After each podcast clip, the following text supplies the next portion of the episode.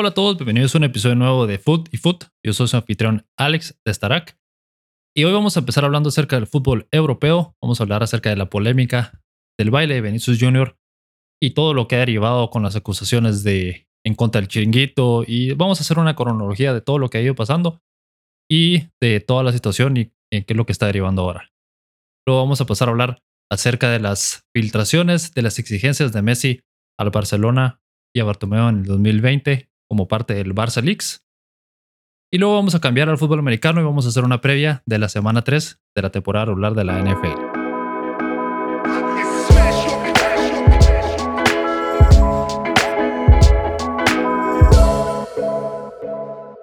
Y bueno, vamos a empezar hablando, como les mencionaba hace un momento, acerca de la polémica de Vinicius Jr. y de su baile y de, todo lo que ha llevado. Eh, bueno, hagamos, vamos y parte por parte, paso por paso, iniciemos desde el principio, como dicen. Eh, todo eh, empezó, todo inició gracias a los comentarios de Pedro Bravo, un invitado en el chiringuito, un periodista español, que hablando de Vinicius dijo algo así como que, que se regrese a su país a bailar. Si quiere bailar, que se vaya a su país. Y también utilizó la expresión hacerse el mono, que aunque en España no es precisamente racista, yo creo que significa más como hacerse el tonto o algo así. A todos es un insulto y además, eh, si lo juntamos con lo, el texto de lo que estaba tratando él de comunicar, pues sí, tiene connotaciones racistas, claramente, ¿verdad? Entonces, después de los comentarios de Pedro Bravo, vino primero repudios a esos comentarios, luego un apoyo mundial a Vinicius Jr de parte de muchos equipos, eh, jugadores, incluyendo Dani Alves, Dani Alves, perdón, que mencionó que también él ha sido víctima o fue víctima de racismo en España, que así es el, fútbol en España, así son los medios españoles, así eh, es la, la, la, sociedad española al final de cuentas. Y que sí era bailando, ¿verdad? Con el hashtag Baila Vini, pues ahí se vino el apoyo hacia el, el joven brasileño. Y posteriormente, eh, Vinicius Jr. lanzó, lanzó su comunicado en donde también repudiaba los comentarios y decía que iba a seguir bailando, que no va a parar, que el bailar es una muestra de alegría y mencionó a varios jugadores que lo han hecho. Entonces, que, que él ha sido víctima de ataques por su baile desde hace semanas, lo mismo que han hecho otros jugadores antes, como Ronaldinho, Neymar, Paquetá, el propio Griezmann, eh, en fin, varios jugadores que él mencionó ahí en, en, en su video entre toda esta polémica se, se pasó también, o se pasó, se pasó llevando la polémica a Coque, el presidente, el presidente, no, el, el capitán, perdón, del Atlético de Madrid, ya que cuando le preguntaron acerca del baile de Vinicius, él mencionó que, que no le iba a sentar nada bien a, a los jugadores si él metía gol, si Vinicius metía gol y bailaba, no le iban a permitir los jugadores del Atlético. Entonces esto le echó leña al fuego y esto hizo que los aficionados del Atlético se vinieran en, en, en contra de Vinicius durante el derby. Eh, por cierto, los comentarios de Pedro, Pedro Bravo vinieron en la previa del, del derby, ¿verdad? Entonces, cuando estaban analizando el partido que se venía ese fin de semana, el fin de semana pasado, lo que resultó siendo la victoria de 2-1 del Real Madrid sobre el Atlético, pues ahí fue donde dio esos comentarios desagradables acerca de Vinicius. Entonces, en el, ya en el partido, en el día del partido, en el derby, antes del inicio del partido y durante el desarrollo del mismo, escucharon una parte de, los aficionados más radicales del Atlético. Le gritaron a, Vinicius Jr., Vinicius, eres un mono, ¿verdad? comentarios claramente racistas. El Atlético de Madrid ya salió a, a mostrar su repudio a esos comentarios, pero bueno, sucedieron y esto fue gracias, todo ha sido gracias a que se montó esta polémica del baile, ¿verdad?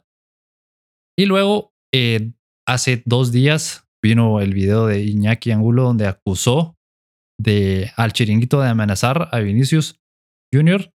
Y las palabras textuales que, él menciona que se utilizaron en la amenaza fueron, si sacas el video, vamos a destrozarte en el chiringuito. Esto le mencionó Pedro Rol, José Pedrerol, a Vinicius Jr. Luego ESPN Brasil confirmó la noticia. Mencionaron que habían hablado con la familia de Vinicius y la familia de Vinicius les dijo que sí, que había habido una amenaza en contra de, del jugador. Luego, pues Pedrerol, eh, que es el, eh, es el chiringuito, ¿verdad? Él es el jefe ahí. eh, en una respuesta en un video dijo que iba a presentar una querella criminal en contra de Iñaki por las acusaciones y le mandó un burofax diciéndole que borrara el video y que desistiera de seguir acusando al chiringuito y acusarlo a él de haber amenazado a Vinicius. A lo cual Iñaki respondió que no, que no iba a parar, que va a continuar y que si tienen que ir a juicio, que va hasta el final, va a seguir peleando, ¿verdad? Eh, el propio Iñaki también recibió, así como mucha crítica, también ha recibido mucho apoyo. Y hay una sensación en España y en el mundo prácticamente, bueno, no sé si en el mundo, pero en España, sobre todo, en que el chiringuito ha ido ya muy lejos con estas nuevas acusaciones, o con estas acusaciones, perdón, ha ido ya bastante lejos y que no puede continuar siendo así, ¿verdad? Cual estoy de acuerdo. Entonces, veamos, hay dos partes aquí. Está la parte del racismo y, de, la polémica, entre comillas, y las críticas a Vinicius por bailar, y luego todo el chiringuito y todo este. Eh, toda esta lucha, toda esta pelea con Iñaki, ¿verdad? Que Iñaki Angulo es un periodista independiente, bueno, inició siendo periodista independiente, youtuber, que es muy allegado, muy afín al Real Madrid, ¿verdad? Él es madridista y, cubre mucho al Real Madrid de cerca. Entonces, como les decía, la parte de Vinicius y la parte de su baile y la parte de la polémica por faltarle respeto a los aficionados, a los jugadores rivales por bailar, me parece completamente absurdo. Yo hacía un análisis y me ponía a pensar, bueno, Vinicius Jr. llegó a Real Madrid a los 17 años, no, 18 años recién cumplidos, de un barrio muy humilde de Sao Paulo. Y cuántos, o sea, si vamos analizando parte por parte de su llegada a España y de su éxito en el Real Madrid, ha ido rompiendo eh, o ha ido desafiando las, las posibilidades o las probabilidades con cada paso que ha dado. Llegar a España ya no sé cuántas personas en el mundo, pero yo creo que podemos eliminar tal vez al 99% del mundo en llegar a España y jugar en la Liga Profesional de España, ¿verdad? Luego ser titular en el Real Madrid. ¿Cuántas personas en el mundo tienen la capacidad de ser titular en el Real Madrid? No solo de llegar al, club blanco, sino que ser titular y afianzarse en el equipo. Luego, ser un, eso, afianzarse y ser un jugador importante, porque una cosa es estar en el Real Madrid, otra cosa es ser titular, otra cosa es ser importante y ser una persona que cambie partidos. Entonces ahí vamos eliminando, eliminando. Entonces llegamos a un punto en donde que el 0.0001% de la población del mundo tiene la capacidad de jugar a un buen nivel en el Real Madrid y ser titular. Y después meter goles, o sea, ser un jugador importante, decisivo. Yo me puedo pensar si yo anotara un gol en el, Real, en el Real Madrid, bueno, pero en la primera división de España, pues porque solo llegar a la primera división de España ya de por sí es un logro monumental. Anotar un gol en la primera división, yo creo que cualquiera de nosotros que somos aficionados, ¿verdad? Más que todo, somos simples mortales. Yo no sé cómo celebraría yo ese gol y sería tal vez uno de los momentos más importantes de mi vida, ¿verdad? Entonces me parece absurdo criticar a un jugador que ha desafiado tantas, tantas cosas, ¿verdad? O sea, se ha sobrepuesto a tanto en su vida para llegar a donde está. Y obviamente va a estar feliz, obviamente va a celebrar. Y además, pues, ser un jugador brasileño, ¿verdad? donde el baile es parte importante de la cultura. Me parece completamente absurdo decir que está faltándole respeto a los jugadores rivales cuando en realidad solo está mostrando su felicidad de haber llegado a este punto, pues de haber logrado todo lo que ha logrado viniendo de un lugar en donde no me imagino que él creciendo nunca pensó que iba a llegar a este punto, pues iba a ser un jugador importante en el Real Madrid metiendo goles en finales de Champions League. No lo creo no creo que lo haya pensado. O sea, probablemente sí quería ser, y él lo ha dicho que, su sueño era ser futbolista, pero no sé si él alguna vez imaginó haber llegar a este punto. Entonces, me parece natural que celebre los goles de esa manera, ¿verdad? Con una expresión muy de su cultura. Me parece absurdo y perdón, pero es estúpido que, que sea una polémica y que sea una falta de respeto a sus rivales. Porque todavía yo entendería si él hiciera este tipo de cosas y fuera a encarar a los rivales. Me explico, si él fuera y fuera a encararlos, a desafiarlos, a bailarles en la cara a sus rivales o algo así, o burlarse de ellos, yo te diría, bueno, sí, es cierto, está haciendo faltando el respeto, ¿verdad? Pero él, cuando mete sus goles, se va a la, bandera o se va a la esquina del campo, ¿verdad? Y hace su bailecito de 10 segundos celebrando con la afición. Y luego, pues, el partido, el partido continúa, perdón. Y ya. Entonces me parece Me parece completamente absurdo. Y desde el momento que empecé a ver que había una polémica, dije, ah, de verdad que desperdiciar tu tiempo y, y, tu energía, dedicarle parte de tu energía a este tipo de cosas, solo por crear polémica, me parece desagradable. Y eso es donde, ahí es, mejor dicho, ahí es donde entra el chiringuito, ¿verdad? Y el rol del chiringuito en el periodismo español, en el periodismo del fútbol, porque el chiringuito ha llegado, yo estoy hablando desde, les estoy hablando desde Guatemala, y el chiringuito ha llegado hasta aquí, pues aquí ahí podemos ver eh, el chiringuito en diferido, obviamente, ¿verdad? Pero en ciertos canales se puede ver las transmisiones del chiringuito. Entonces, es un medio importante, es un canal importante, es un programa importante que habla del fútbol, y obviamente sobre todo el español. Pero es un lugar o, ha sido un medio, un, una vía por donde se ha desagradable, tóxico, es lo que quiero decir. Es un medio, es un programa tóxico que da lugar a todo este tipo de polémicas, pues es un espacio en donde cualquier persona, o bueno, los invitados que llegan van y dicen lo que se les dé la gana, sin tratar de ser objetivos, sin tratar de ser, sin tener un, no sé, un sentido periodístico, más allá de acaparar la mayor atención posible y crear polémica donde no existe. Eh, me recuerda un poco a esos programas como First Take, eh, esos programas americanos en donde también el objetivo es, es un como supuesto programa de, debate en donde el objetivo es crear polémica, pero ellos por lo menos lo hacen de un, todo, todo lo hacen de una manera, considero yo, un poco más ética, un poco más, eh, no necesariamente,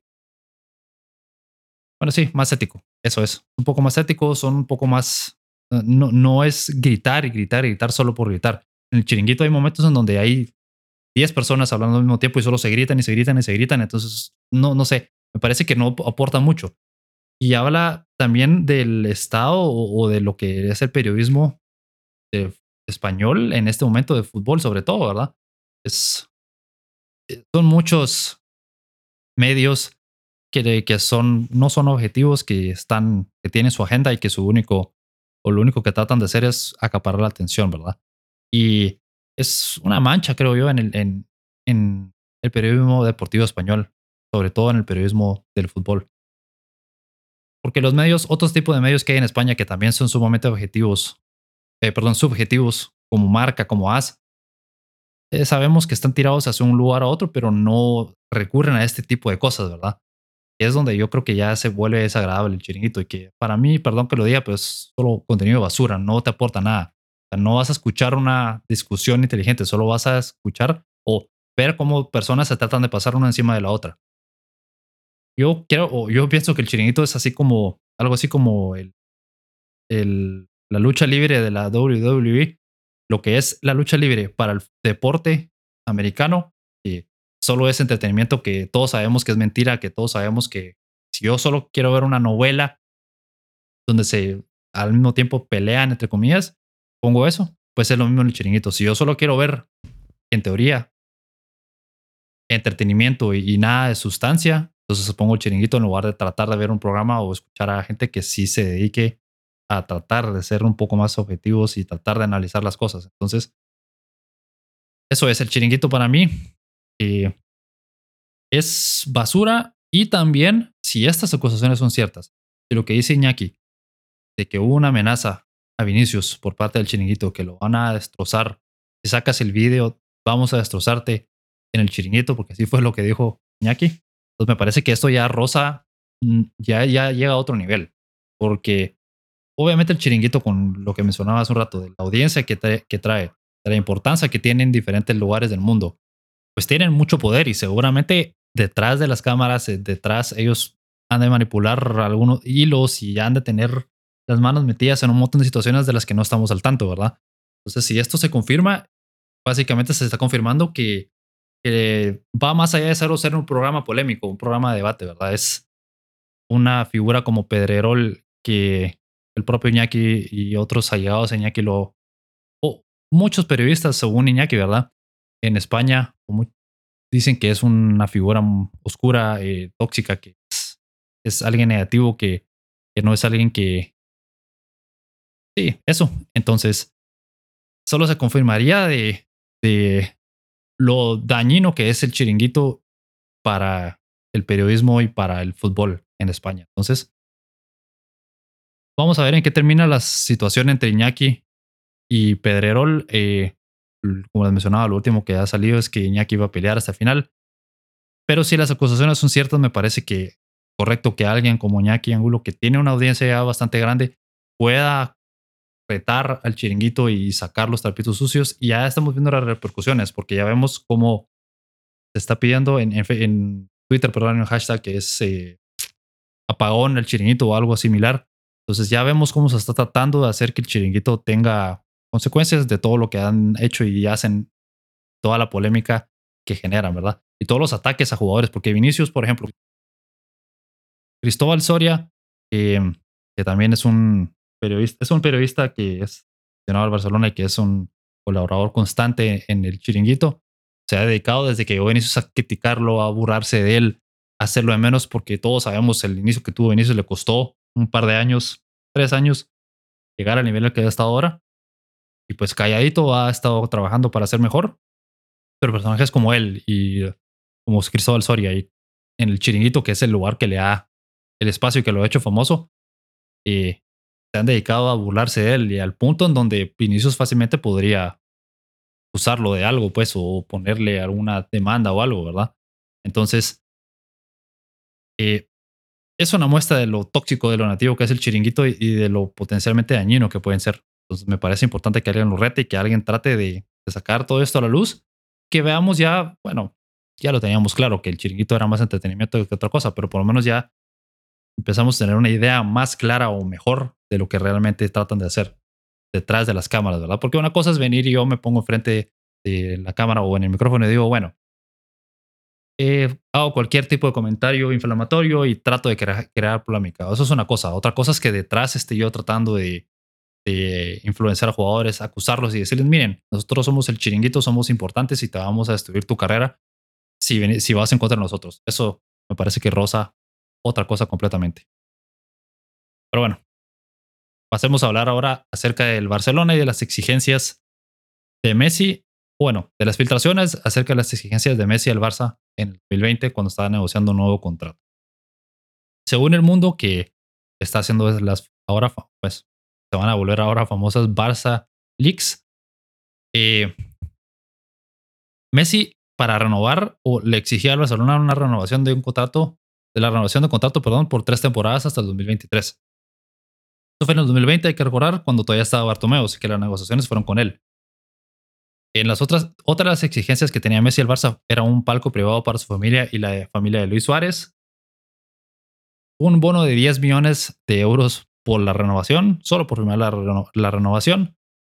También recuperar los recortes salariales de la pandemia con un interés del 3%, o sea, todo lo que él se bajó de sueldo durante la pandemia, pues que se lo pagaran de regreso más un interés del 3%.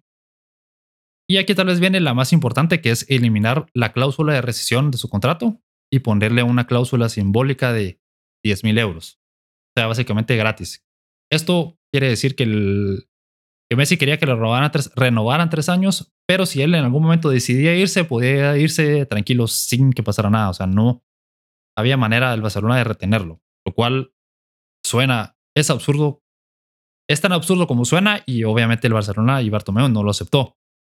Entonces, es, todo esto fue antes del burofax que envió Messi pidiendo irse del Barcelona, entonces podemos empezar a intuir o a atar cabos de, que durante esta negociación no, no, aceptaron este contrato o estas exigencias y esto llevó a Messi a que decidiera ya irse, y sacar ese comunicado diciendo que ese burofax y mandando, mandándole el burofax al Barcelona para irse y que salió en televisión mencionando que ya no el club y todo eso. Y otra cosa importante que hay que recordar es que el salario de Messi en ese momento eran de 75 millones de euros. O sea, un salario astronómicamente absurdo. Entonces, eso, y él quería que le siguieran pagando ese salario por las tres temporadas después, o sea, de, del 2020 al 2023. Entonces, yo, todas estas analicémoslo. Si, si lo vemos como personas regulares que somos nosotros los que, bueno, soy yo por lo menos, ¿verdad? Estoy hablándoles aquí. Todo esto yo lo veo y digo, pucha, que es, absurdo, ¿verdad? Ah, bueno, y la otra que se me olvidó mencionar es que también estaba pidiendo un jet privado para poder viajar hacia Argentina, o sea, tener la posibilidad de ir a su casa de Argentina y regresar y así, ¿verdad? Un jet privado para poder viajar con su familia. Pues yo veo todas estas exigencias, porque son exigencias y digo, la renovación por tres temporadas tiene sentido. Eso, eso sí no, no, no, me, no me parece tan extraño. Y tal vez tener un palco privado en el, estadio para él, para su familia para... Eh, Luis Suárez es algo extraño, pero bueno, en general tener un palco privado para su familia, pues tiene sentido también, ¿verdad? Pero de ahí un bono de 10 millones de, de euros por renovación. O sea, si estás ganando 75 millones de euros, ese es tu salario. Luego pedís un bono de 10 millones. Luego pedís que te, que te paguen los recortes salariales que tuviste durante la pandemia con un interés del 3%.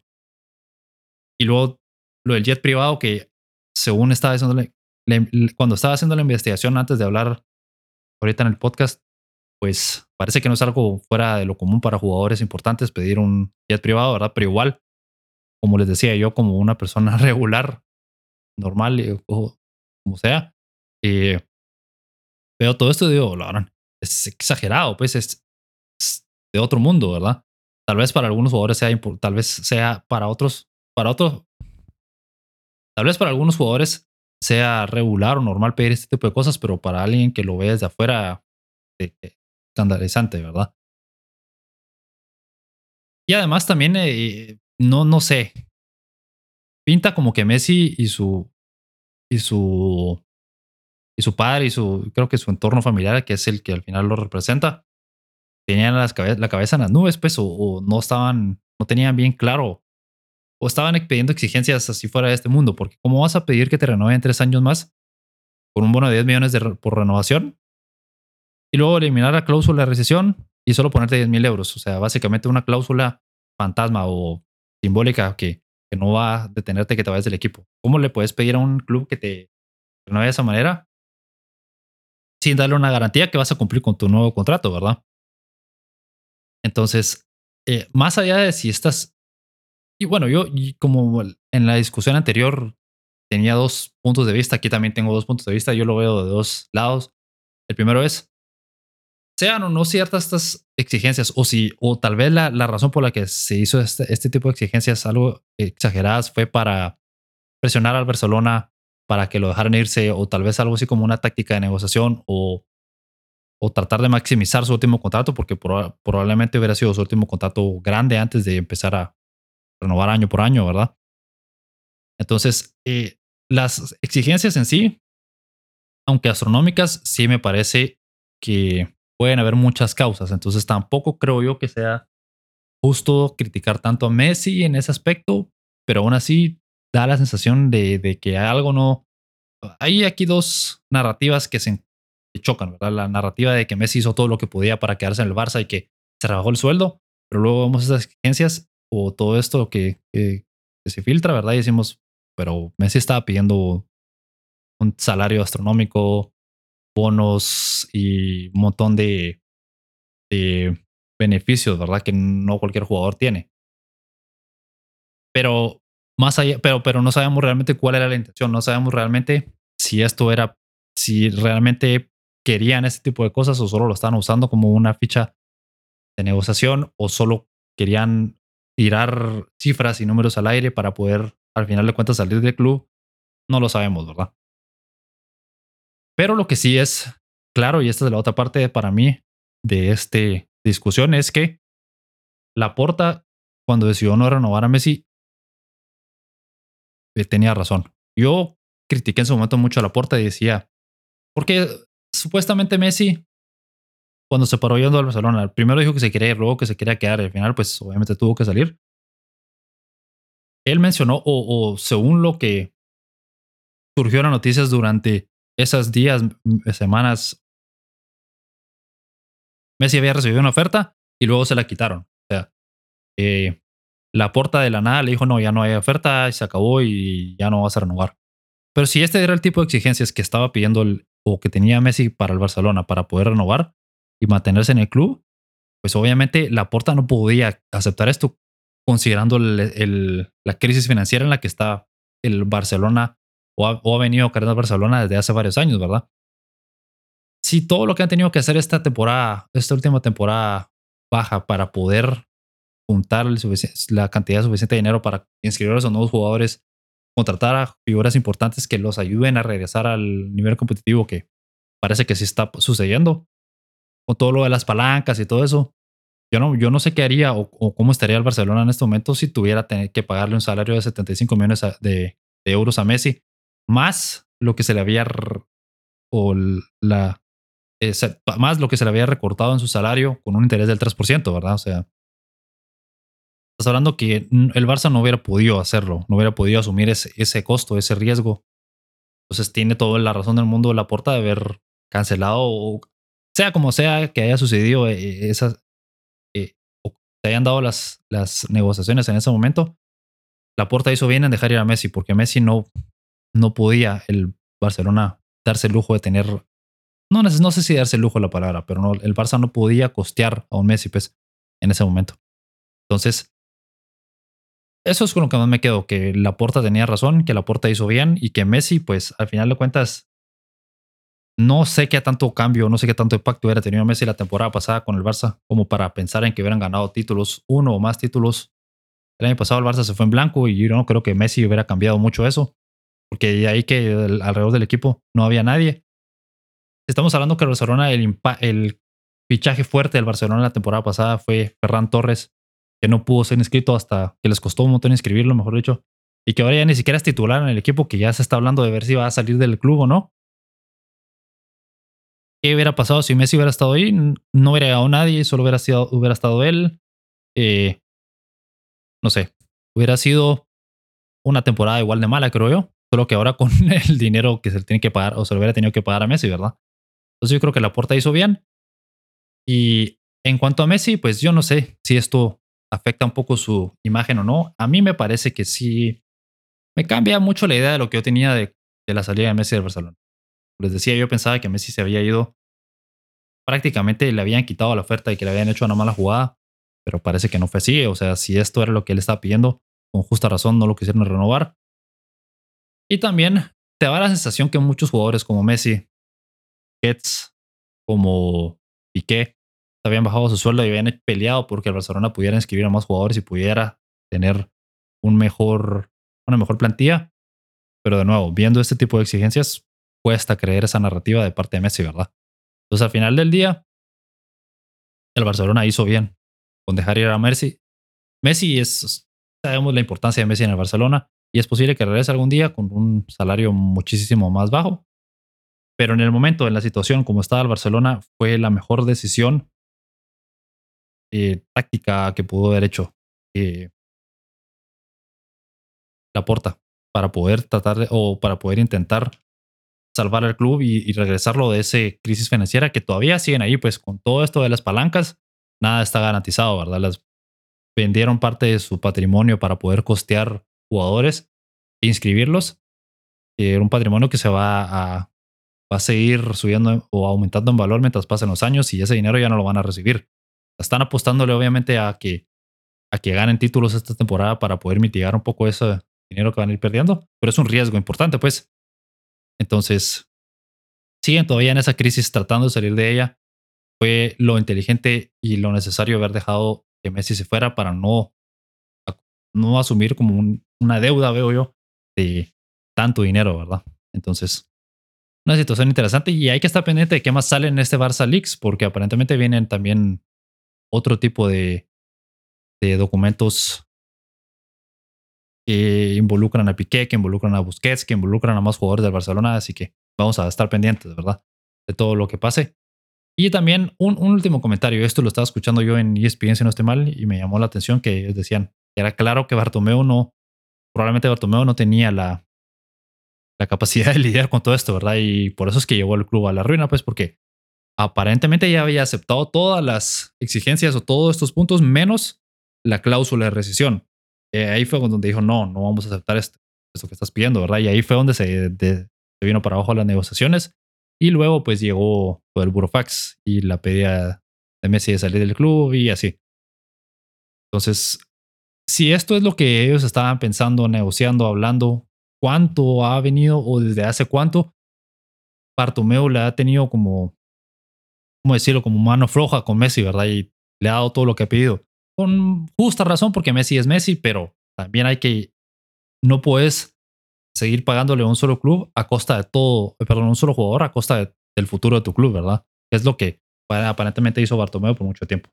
Pero bueno, vamos a ver qué más sale en este, en este nuevo capítulo de, de las filtraciones del mundo eh, con el Barça Leaks y vamos a seguir discutiéndolo aquí en este lugar. Y ahora vamos a ir a una pequeña pausa y al regresar vamos a hablar acerca de la NFL. Bueno, vamos a, pasar a hacer la previa de la semana 3 de la temporada regular de la NFL. Vamos a iniciar, bueno, vamos a hablar de los duelos más importantes de esta semana. Y vamos a iniciar hablando del Thursday Night Football entre los Browns y los Steelers que se juega este jueves por la noche. Estoy grabando jueves, así que hoy por la noche. Em, los Steelers visitan a los Browns en Cleveland y ambos llegan tras una derrota, ¿verdad? Los Browns perdieron contra los Jets y los Steelers contra los Patriots. Depende cómo vaya el partido, depende qué pasa en el duelo, ¿verdad? Podría ser el último partido o podría ser ya uno de los últimos partidos de Trubisky como titular de los Steelers y como el mariscal de campo titular de los Steelers. La ofensiva de los Steelers no ha carburado correctamente o no ha logrado tener un buen desempeño bajo Trubisky.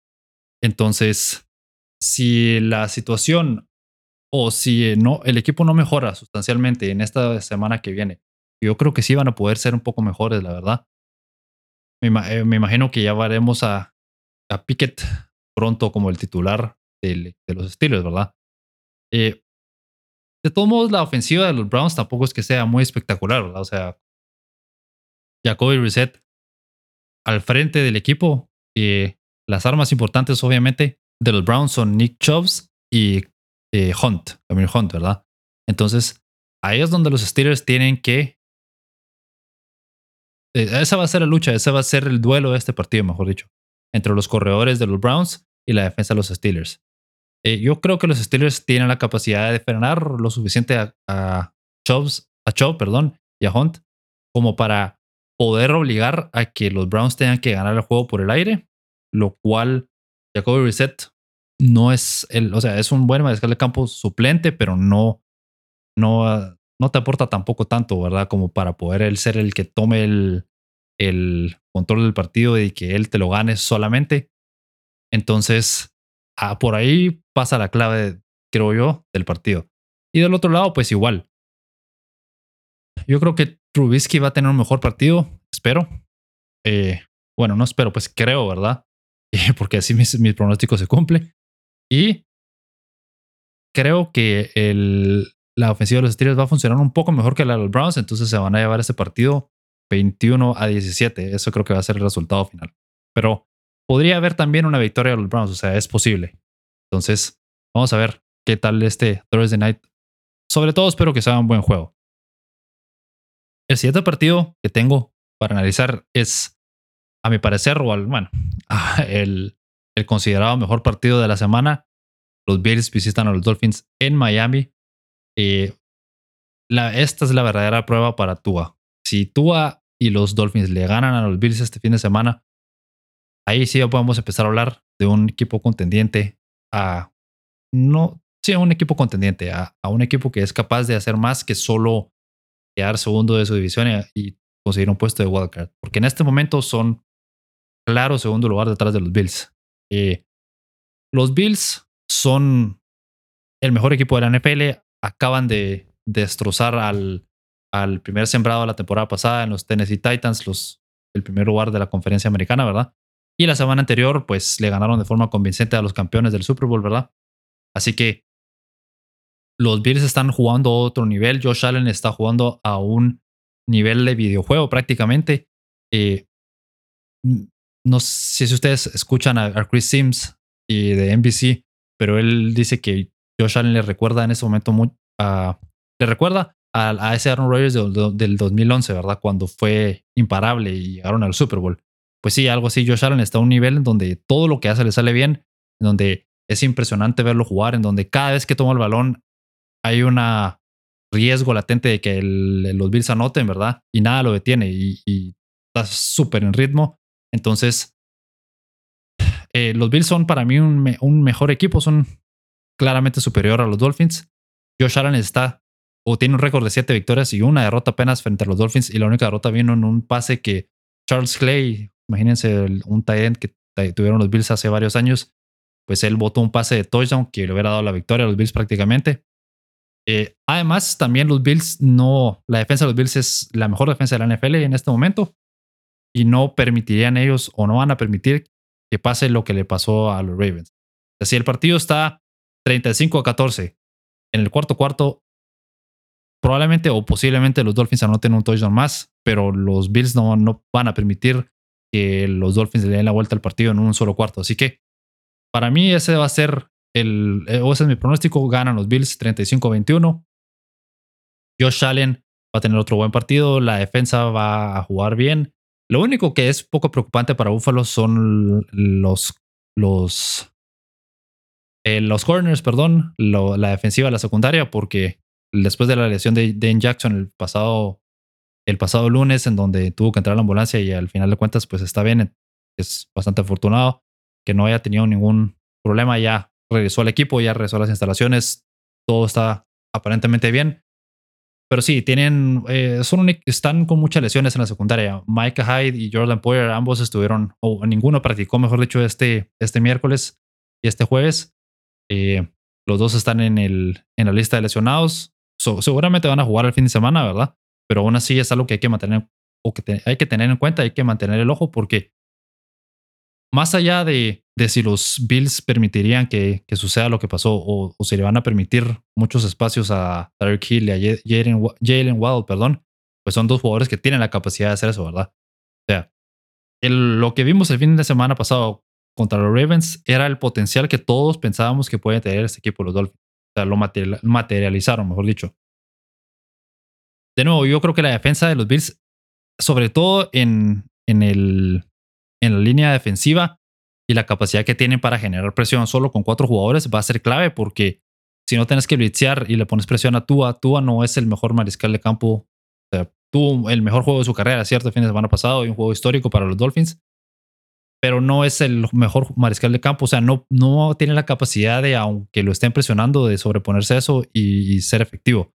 Los Patriots le, le, generaron muchos problemas y al final los Dolphins ganaron ese partido 17 a 14, si no me acuerdo mal, ¿verdad? ya lo voy a confirmar, pero, pero no fue un partido en donde tuvieron un.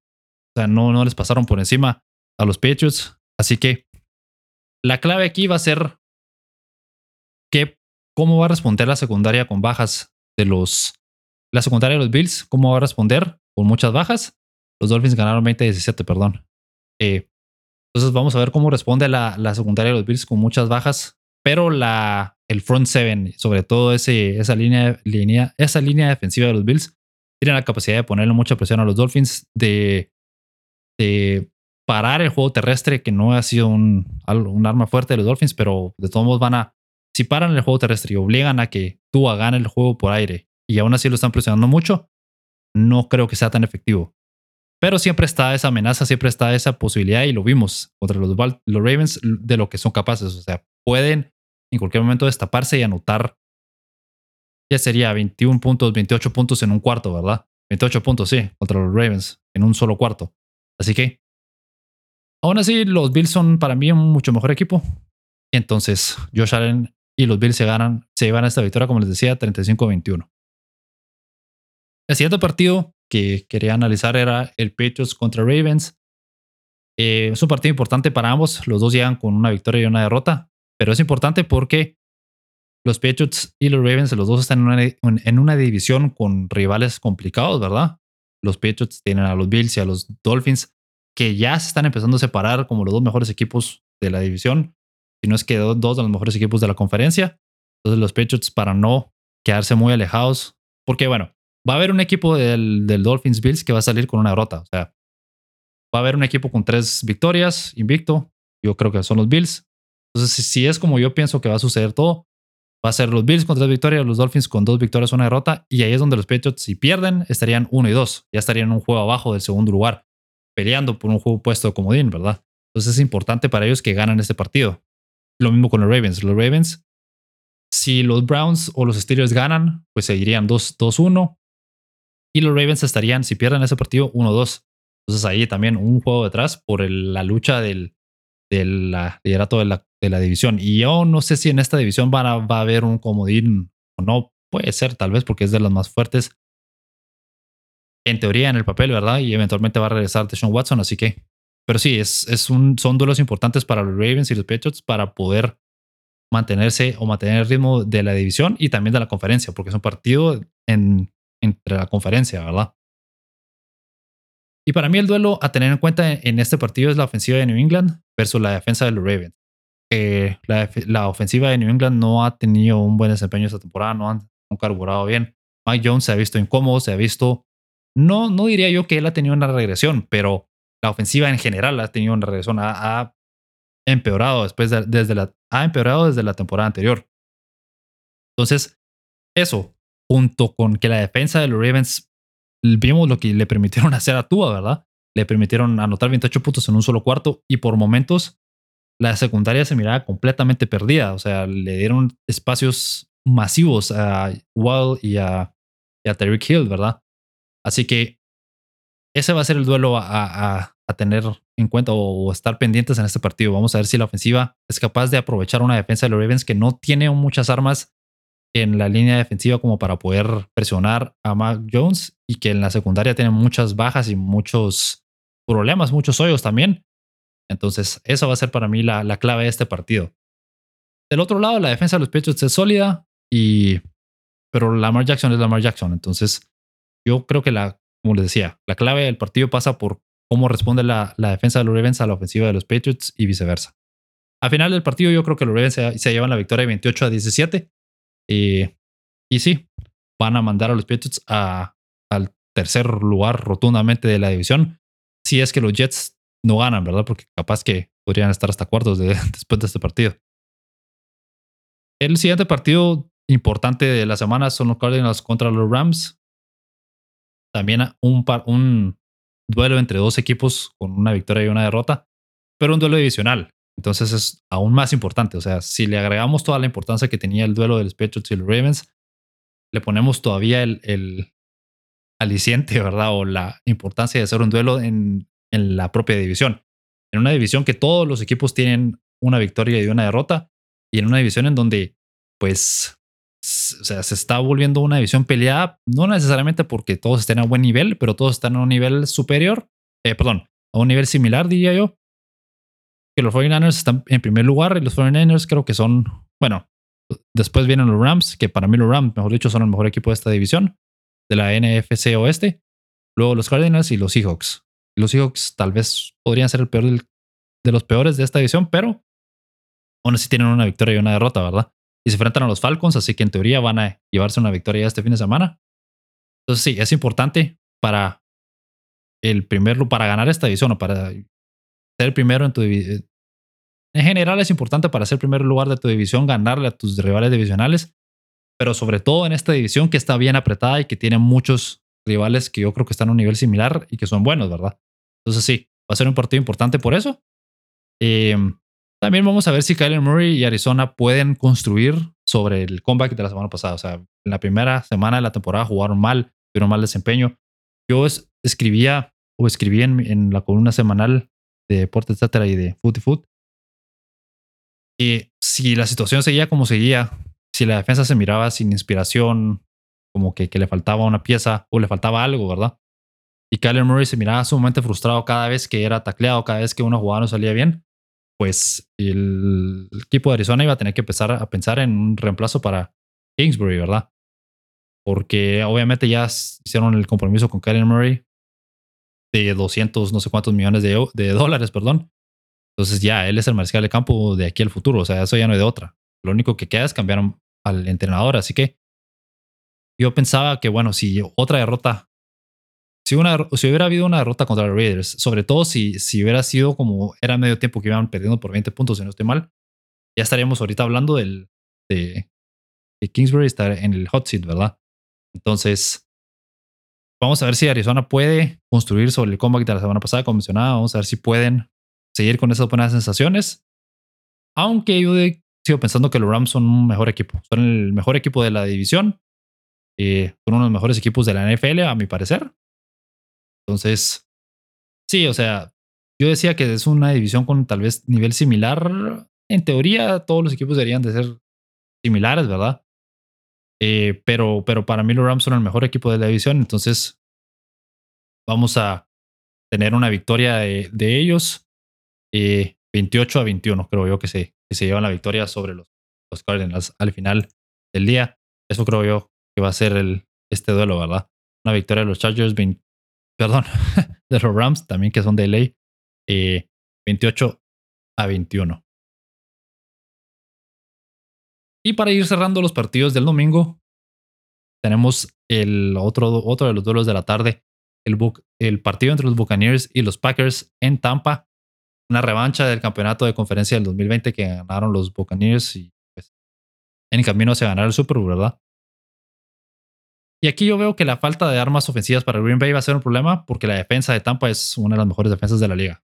Yo tengo la fortuna de tenerlos en fantasy. el fin de semana pasado me hicieron 30 puntos en fantasy, entonces vamos dando una idea de lo efectivos que son. La defensa le ayudó o le dio.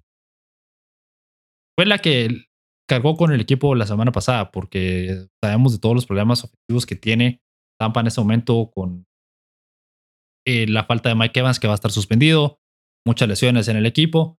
Entonces, al final la defensa fue la que interceptó tres veces a James Winston y le ayudó a los Buccaneers a ganar 20 días sobre los Saints. Así que yo creo que la defensa va a dominar otra vez. La defensa de Tampa va a ser la que va a brillar en este partido y va a, cambiar el rumbo del duelo y va a darle la victoria a los Buccaneers 21 a 17. Creo no creo que van a haber muchos puntos. Creo que los de Tom Brady y los Bucks, con la falta de armas que tienen, sobre todo porque no va a estar Mike Evans, no van a tener tan. Bueno, tampoco está Godwin, perdón, Chris Godwin. Entonces, no creo que puedan anotar tantos puntos, pero yo creo que los Packers de Aaron Rodgers sin las armas ofensivas, sin armas ofensivas y por tanto, mejor dicho, en el en, eh, en los receivers, en los receptores, entonces no van a poder anotar muchos puntos menos todavía que los Bucks. Entonces yo creo que los Buccaneers se llevan la victoria 21-17. Va a ser un partido con pocos puntos, pero, los, los, Bucks se llevan la victoria por cuatro puntos al final del, del día. En el Sunday Night Football, los Broncos se enfrentan a los 49ers en, en, en Mile High, pues yo creo que este va a ser el partido en donde vamos allá al fin ver un buen nivel de los Broncos y de, y de Russell Wilson. Yo creo que los errores, sí, es cierto, los errores de Nathaniel Hackett son preocupantes. Parece que no tiene, o sea, no está en control, ¿verdad? Y, como que le está quedando grande ser entrenador, pero yo creo que esta semana van a, solucionar un poco sus problemas mucho también ha tenido que ver con la mala suerte que han tenido en, en el red line, eh, perdón, en el goal line, en la zona roja, ¿verdad? No han tenido, no han sido capaces de anotar cuando tienen las oportunidades ahí. Eso fue lo que les di, parte de la razón por la que perdieron el primer partido, su primer partido de la temporada contra los Seahawks. Yo creo que esta semana van a cuidar más el balón, van a anotar, van a finalizar esos drives largos en la zona roja y en, el sí, en la zona roja. Entonces, van a poder llevarse la victoria, creo yo, en este partido. Salen de ahí, ahorita les digo cuánto, 24 21, creo yo que se llevan la victoria sobre los San Francisco 49ers, que para mí es un, mejor equipo en este momento con Garapolo. O sea, después de la lesión de Trey Lance, Trey Lance tal vez tiene un techo mucho más alto que Garapolo en su carrera, pero su piso también es bastante alto ahorita. O sea, es un jugador que, que es un boom or bust, como dicen o te va a jugar muy bien o te juega muy mal. Pero Garapolo ya tenemos más una idea de lo que es. O sea, su techo es bajo, pero su piso también es alto. Entonces, sabemos que es un jugador que va a cuidar el balón, que es efectivo, que, tiene la capacidad de ganar. Los 49ers han ganado mucho con él. Entonces, yo creo que los 49ers son un mejor equipo ahora, pero aún así no creo que vayan a tener lo suficiente como para ganarle a los Broncos. Yo creo que, como decía, Russell Wilson va a jugar su mejor partido con este su nuevo equipo. Y Williams, Javonte Williams va a tener un buen partido también y va a anotar varios touchdowns por tierra. Y para cerrar eh, esta previa y el episodio, tenemos el Monday Night Football entre los Giants y los Cowboys. Un partido tal vez un poco más atractivo de lo que hemos visto en las últimas temporadas. Por ser la rivalidad que es, siempre vemos a New York contra Dallas en algún juego de primetime, ya sea el domingo por la noche del jueves o el lunes. Entonces, esta temporada, pues nuevamente tenemos este duelo en primetime, pero los Giants vienen de invictos por primera vez en no sé cuántos años, donde están invictos tras dos semanas. Mientras que los Cowboys vienen de una victoria que nadie esperaba luego de que Dak Prescott se lesionara, ¿verdad? Y Copper Rush sea el, titular del equipo. Jugó muy bien en ese partido. Entonces, creo yo que el, va a ser un, mejor duelo de lo que hemos visto en las últimas temporadas. Porque en otros, en los años recientes vemos como los Giants son, siempre han sido malos, ¿verdad? Y los Cowboys, pues, eran uno de los mejores equipos de la temporada pasada, entonces les pasaban por encima constantemente. Y era es aburrido a veces o, es molesto ver que la NFL pone estos partidos solo porque en teoría son importantes, pero que no son competitivos. Lo vimos la semana pasada en el Sunday Night Football con los Packers y los Bears. Los Packers, o sea, en ningún momento del partido, pero desde el pitazo inicial sabíamos que los Packers iban a ganar. Nunca fue competitivo, fue frustrante, fue desesperante, fue aburrido ver el partido. O sea, al final de cuentas, al final de cuentas, el último cuarto, yo ya ni lo estaba viendo, ya no estaba tan pendiente, ¿verdad? Porque ya sabemos qué iba a pasar. Y esto es lo mismo que ha sucedido en las últimas temporadas con los Cowboys y los Jets. Sabemos que los Cowboys iban a ganar. Pero ahora, pues ya tenemos a un. Yo creo que ya son equipos más parejos, ¿verdad? Y yo creo que esta vez los Giants se van a llevar la victoria. Eh, se van, van, a salir y van a mantenerse invictos. Yo creo, creo que ganan 21-20. Yo creo que va a ser un partido bien cerrado, bien apretado. En donde al final, pues el esquema ofensivo de Brian Dable y lo poco que te aporta eh, Daniel Jones va a ser mejor y más. Bueno, y Saquon Barkley, por supuesto, Barkley va a ser la clave de los Giants, se me estaba escapando. Y van a poder sobreponerse a los, a los Cowboys que, de nuevo, este es un partido con poco, pocos puntos, creo yo, 41 puntos combinados, creo que va a ser, la diferencia va a ser un punto. Yo creo que esa es la línea, menos un 1.5 para los Giants. Entonces, creo que por ahí va la cosa. Va a ser un partido con pocos puntos, cerrado, los Giants se van a llevar y que van a estar invictos, van a estar 3 a 0 por primera vez en mi vida, creo yo. Que es desde que, bueno, desde que yo recuerdo. Y bueno, con esto llegamos al final del episodio. Gracias a todos por escucharnos. Eh, vamos a regresar la próxima semana, o voy a regresar la próxima semana para ya discutir todo lo que suceda en esta semana 3. Eh, y para seguir, pues, hablando todo lo que suceda en el mundo del fútbol y el fútbol americano. Gracias a todos por escucharme y nos vemos en el siguiente episodio.